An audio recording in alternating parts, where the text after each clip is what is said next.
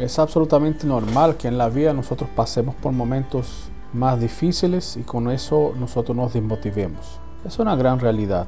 Y junto con la desmotivación o quizás producto de ella, nosotros también vamos dejándonos estar. Es necesario hacer un alto, frenar esta condición.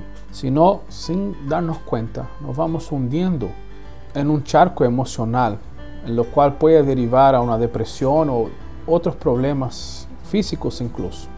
Cuando nosotros estamos desorientados y la vida sigue pasando y corriendo y nosotros simplemente nos dejamos estar, nos acomodamos, por la situación que sea, es necesario darse cuenta de esa situación y finalmente poder reaccionar ante ella. En ese sentido te propongo a que consideres lo que Pablo le dice a Timoteo en su segunda epístola. Nosotros podemos inferir de que había algo en, en la vida de Timoteo, de este joven pastor. Algo que lo estaba frenando, quizás algo que lo estaba desmotivando, sean las mismas dificultades del día a día, el trabajo. Él estaba disminuyéndose frente a los problemas de la vida. Y eso no tiene que ver simplemente o no se aplica solamente a un pastor, a un ministerio que se desarrolla dentro de la iglesia.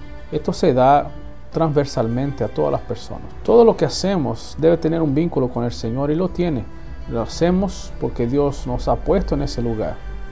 Y si no nos ha puesto en ese lugar, también es algo que debemos aclarar. Yo debo vivir para la gloria de Dios y eso significa que yo debo hacer las cosas que Él ha puesto en mi vida, que Él me ha dado condiciones de hacerlo, me ha dado habilidades para realizarlo. Todo tiene que ver con Él, incluso lo que yo hago, en donde trabajo, cómo yo reacciono a esta vida, tiene un vínculo muy estrecho las cosas espirituales y principalmente con el Señor. Pero aquí, en el capítulo 1 de 2 Timoteo, tú observas que Pablo entonces lo anima porque finalmente no estaba cumpliendo con su llamamiento. Y por eso él dice, por esta razón te vuelvo a recordar que avives el don de Dios que está en ti por la imposición de mis manos. Porque no nos ha dado Dios un espíritu de cobardía, sino de poder, de amor y de dominio propio. Por tanto, no te avergüences de dar testimonio de nuestro Señor ni de mí, prisionero suyo. Tú observas que en el caso de Timoteo, algo estaba pasando en su corazón, ¿cierto? Que él se estaba limitando y, y no estaba cumpliendo su rol. Tú puedes decir, pero yo no soy pastor. Sin embargo, tú has recibido un don también. Has recibido habilidades para trabajar y para desempeñarte en tu vida. Pero también ciertamente como hijo de Dios has recibido dones para el desarrollo de la iglesia. El punto es, sean las razones que sean, este lugar en donde estaba Timoteo es común.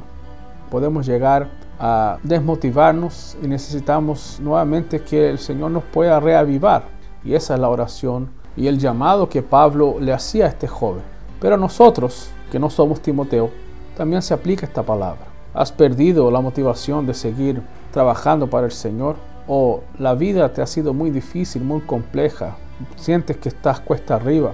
Lo mismo es para nosotros. Aviva ese don que Dios te ha dado. Aviva el llamado que Dios te ha hecho en el lugar que estés, partiendo por tu propia familia. No te dejes estar. El Señor está contigo. Aviva ese don y sigue trabajando para la gloria de Dios. Que Dios te bendiga. Un gran abrazo.